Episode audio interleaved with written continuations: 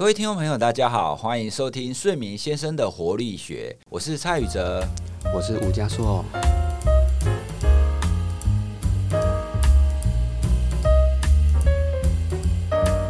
好，那我们在这个节目呢，其实是非常希望大家可以对睡眠有多一点了解，对休息有多一点了解，对你好好的工作、好好的生活有多一点的了解，这样子你的生活才会幸福快乐啊！好，所以这就是我们睡眠先生的活力学的宗旨。好，那我们前面呢，我就先我们先跟大家自我介绍一下，为什么我们两个主持人会在这边啦？哈，那其实一刚开始啊，我们只是在聊，因为我们两个都是在都比较常在做一些睡眠的推广啊，那加速比较常在做失眠的治疗。好，那我们现在自我介绍一下哈，我是蔡宇哲。那我本身是一个心理学的博士，但是我在整个心理学的研究学习的历程当中的主轴，其实是在做睡眠研究。好，那其实睡眠领域有非常非常多很有趣的议题，像比方说，我以前学生时代，我还跟我的指导教授提一个议题，你知道吗？我跟他讲，我很想知道为什么有一些人虽然睡着了。可是他可以固定在几点起床？比方说，有有一些人是，哎，我本来都是在七点起床的，但是他有某一天他要在六点钟就起床，对不对？那他不需要闹钟哦，他就一直睡，睡到六点，他就会自动起来。那我很想知道，为什么这一种人，他不是在睡觉吗？可是他虽然在睡觉，但是他还可以这样子很准确的去估算时间，这到底是怎么做的？刚举这个例子是想要让大家可以想象一下，其实像刚刚那种情况，应该有一些听众朋友也有这种能力啊。那到底为什么可以这样子？你在睡觉，为什么你还可以计时？显然的，我们大脑在睡眠当中还在运作嘛。哦，所以这这是我当初在做睡眠研究的一连串哦，有反正都发现，然后觉得睡眠实在是。太多可以谈的地方了哦。那一直到我念完博士班，然后在大学任教，大概十年的时间哈。那我在做的都是在做睡眠相关的研究，后期比较多都是在做教学跟推广啦。好，那现在就是在这边哦，那变成一个摇身一变，变成一个节目主持人来跟大家推广哦睡眠或者是休息相关的一些资讯。那嘉硕呢？好，那我也先简单自我介绍一下。那等一下在 Echo 跟宇哲老师讲的这几个部分哈，那我是吴家硕临床心理师。那我主要的就像宇哲说的，我是在做睡眠的心理治疗。台湾已经开始有很多的心理治疗在做更仔细的一些分门别类，有点叫次专科。好，所以我们本身就是临床心理师。那除了做心理治疗以外，我又更专长在睡眠相关的治疗。好，所以它有点是次专科的概念。我们对睡眠也有更多的投入，在这个领域也工作蛮久了。那我之前是在长庚医院的睡眠中心，那工作十二年。好，那十二年的原因是因为去年年底离开了，所以长庚医院的资历大概就先停在十二年。好，那离开的原因是因为我自己做了一个心理治疗所，那叫好梦心理治疗所。所以顾名思义，它也是跟睡眠有关，因为我们叫好梦，也跟心理治疗有关啊，因为它是一个心理治疗所的背景。台湾的心理治疗所，其实现在大家如果有有这个机会去去查或去看，其实心理治疗所也越来越多。嗯，因为台湾的心理治疗其实也开始面变得更普及，也很专业。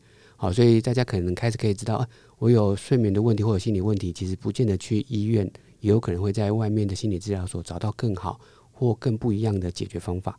好，但宇哲也提到，我们不只是针对睡眠来谈这个节目，我们会针对其他的部分，包含。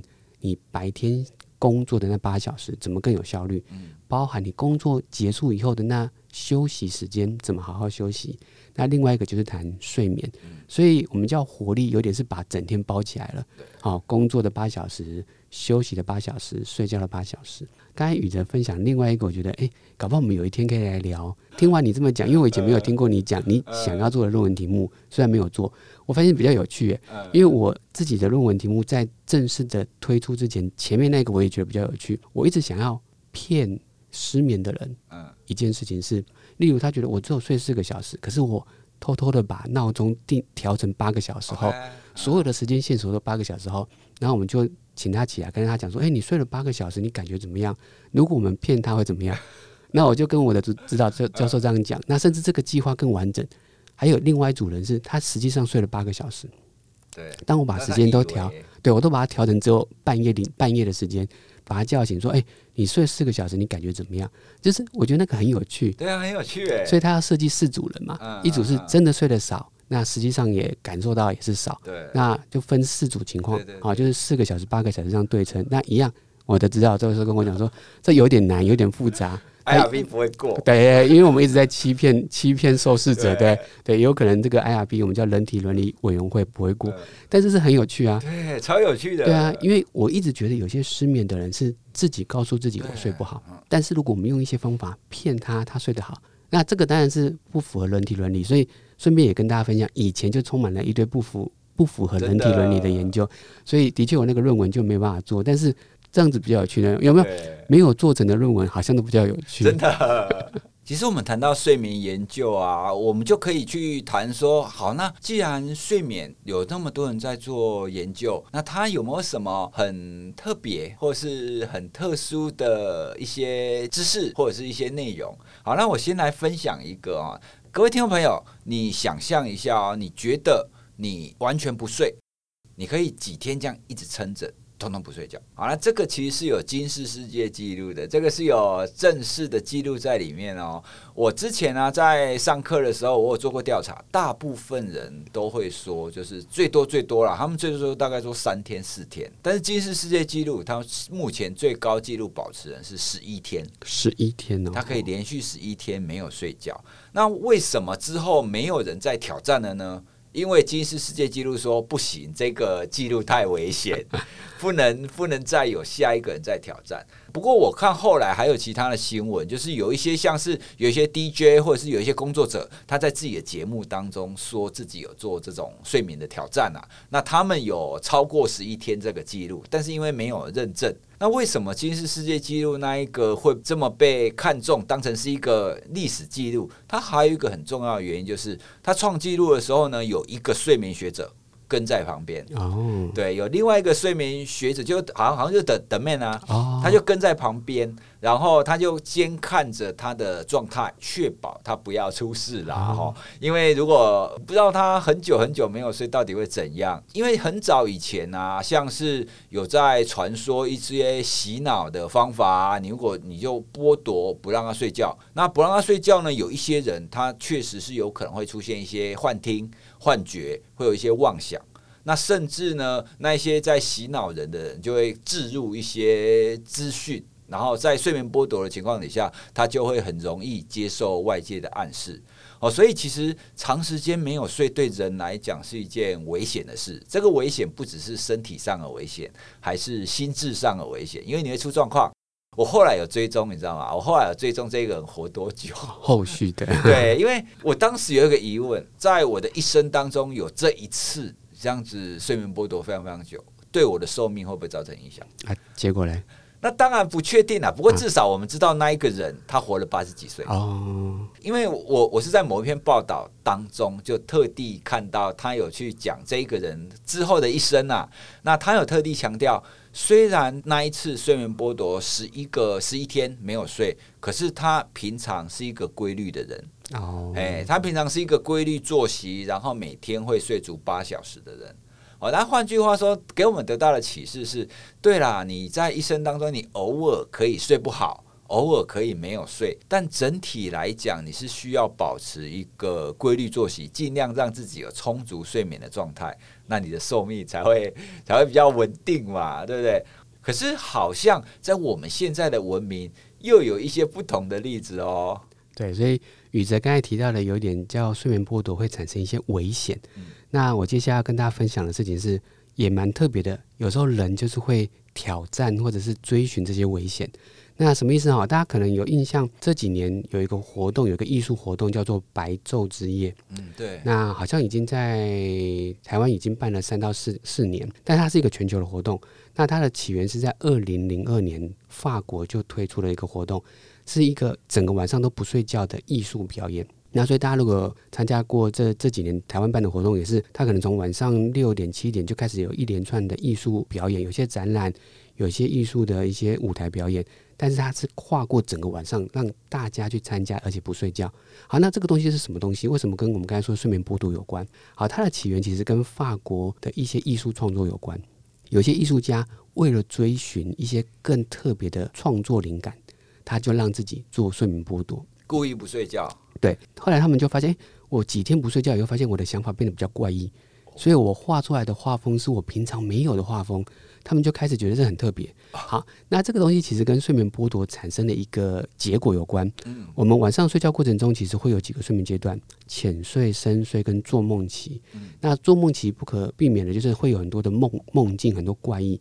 你如果长期睡眠剥夺，或今天晚上不睡，你隔天的梦会跑到比较前面，会变变得比较早出现。对，我们叫 rain 的 rebound，就是快速动眼期、做梦期的反弹。所以这些艺术家其实在做这件事情。我这几天晚上都不睡，结果我的梦跑得比较快，甚至快到我还没有睡着，有可能就会跑出来了。如果你是很严重睡眠剥夺，梦是比较怪异，甚至是比较有，甚至有些梦是比较多色彩的。那这些艺术创作就让他的画作变得不一样，所以他们就开始号召很多艺术家晚上不睡觉，一起来创作。好，所以这是白昼之夜，我觉得他一个最早的发想。甚至我就去查了一些文献，他们甚至有一些很有趣的那个晚上的创作。例如，晚上几个晚上不睡觉以后，我开始画很多不同的画，那我觉得很特别，但是我觉得还不够，怎么样？他就去联合更多的艺术家，我们一起三天五天不睡觉，把所有人的怪异连在一起。例如，我开始拿一幅画，我开始着色几笔，已经有点怪了，但我邀请另外一个画家去接续，所以怪中再加怪。那甚至他们会用一种有点像自由联想、自由发想。OK，我一样，或者我写故事。我就开头一个故事，它有点奇怪了。那其他艺术家在跟着去做创作，好，所以我说，的确睡眠剥夺是危险，但是这些危险里面又好像有一些特别的地方。对，好，像人有时候就是会挑战一些危险，妙哎，很妙。所以从刚刚这一点看来，就是正常人你应该要好好的睡嘛。对。可是当你出现这种很奇特的睡眠剥夺的情况。你反而可以来利用他的这个这种会有奇特想法，甚至我们刚刚讲了，你有可能会有妄想或幻听幻觉这种情况。因为艺术家的创作就是要开放嘛，就是要大明大方，就是要各种东西都可以进来嘛。诶，我觉得这些艺术家这个想法也蛮厉害的诶，听了我们刚刚讲的，听众朋友，你是不是觉得哦，原来睡眠有这样子的一个内容啊？其实我们这个节目要谈的，其实不只是那一些喂教啦，说哎怎么睡才好啊？我们不想那么八股，我们反而是想要跟大家分享，诶，有很多很奇特的睡眠现象哦。比方说我们刚刚谈的那一些啊，哦，那像是画画，我还想到有一个人，他是梦游的时候去画画的，对不对？他在晚上睡一睡，他会起来梦游，然后梦了他就开始画画，然后他还画出一幅玛丽莲梦露来，对，很特别。哦，所以这个之后以后我们有机会再谈哦。那其实像大家就可以知道，其实睡眠当中真的有各式各样的情况会出现。那跟睡眠相关的研究、跟睡眠相关的知识也非常有趣。所以我想宇哲刚有稍微讲到我们节目可能会谈的，的确我觉得很同意宇哲说的，我们会尽量不太八股。甚至我觉得有时候我们在医疗哈要讲的很很教科书，我觉得那个其实是有时候有点违背我们其实想要轻松一点。对啊。那所以我甚至觉得我们可以分享一些小秘诀，甚至有点是小小 paper 啦。嗯。就是刚才有说呃我们要谈生理时钟，但是你说生理时钟最标准就是要固定的作息。嗯。但是其实也可以跟大家分享，偶尔你有一些弹性。对。但那个弹性要怎么把握？我觉得我们可以分享一些这这种小小小 paper。嗯。那另外一个，我觉得我们甚至会比较多谈的是现代人的问题，因为很多教科书很八股的东西，其实有时候都是呃，可能十年前或二十年前的一些背景资料。我如果我们现在做这个节目，我觉得一定要跟上这个时代。那就像刚才说的生理时钟，生理时钟最新的研究是什么？也许我们可以分享。对。那现在的人都会轮班，有时差，甚至周休二日，到底要怎么睡？这就是现代人的问题。对。那现代人当然还有一些使用手机比较过度。那手机对睡眠的影响也是现代人的问题，所以我觉得我们可以多聊一点现代人的问题。那有些可能是科普的知识，但是有些我觉得可能是更临床。所以讲到临床，我觉得我们应该也会花一点时间去跟大家分享，真正我们坐在治疗室的时候，病人丢问题给我们，病人遇到问题是什么？也许就是各位听众朋友的问题。我们也许我们来谈一些案例，透过案例，也许可以分享这些案例是怎么样解决睡眠问题的。那我相信这个可能就是各位听众朋友更想要知道的。那所以我们也很欢迎各位听众朋友把你自己本身的案例、自己本身的睡眠困扰丢出来。那就算我们这边没办法立即解决，我们一定可以找到帮你解决的方法。我们可以访问更多的专家。刚刚也在聊前面谈睡眠剥夺最多十一天，甚至搞不好有听众朋友有有有类似的经验，我们甚至也可以来访问他，然后去看一下他。受到了影响，我相信可以谈的范围很大。那另外，刚刚我们提到轮班啊，真的，我最近比较常去一些科技园区，去跟他他们里面的那些工程师，因为他们都必须要轮班，因为他们必须要跟国外各个很多的客户互动。哦，那他们对于轮班、对于生理时钟的调整，就真的非常的重要。那他们每一个人都说自己睡不好啊，所以各位听众朋友，你如果有什么想知道的，你都不要客气哦。那请你可透过我们的 email，或者是你可以在 Apple 的评论当中留言，好，那告诉我们你想要知道什么，那我们就可以安排在节目当中为你解答。那希望这个节目呢，可以提供给大家生活当中的一些小知识，然后小乐趣，也可以帮助大家可以过得更好哦。那这个是我们最大的一个宗旨。好，那我们今天的节目就到这边喽。今天是我们的试播集，接下来请大家每周要固定收听我们的节目，就下个礼拜再见喽，拜拜，大家下周见。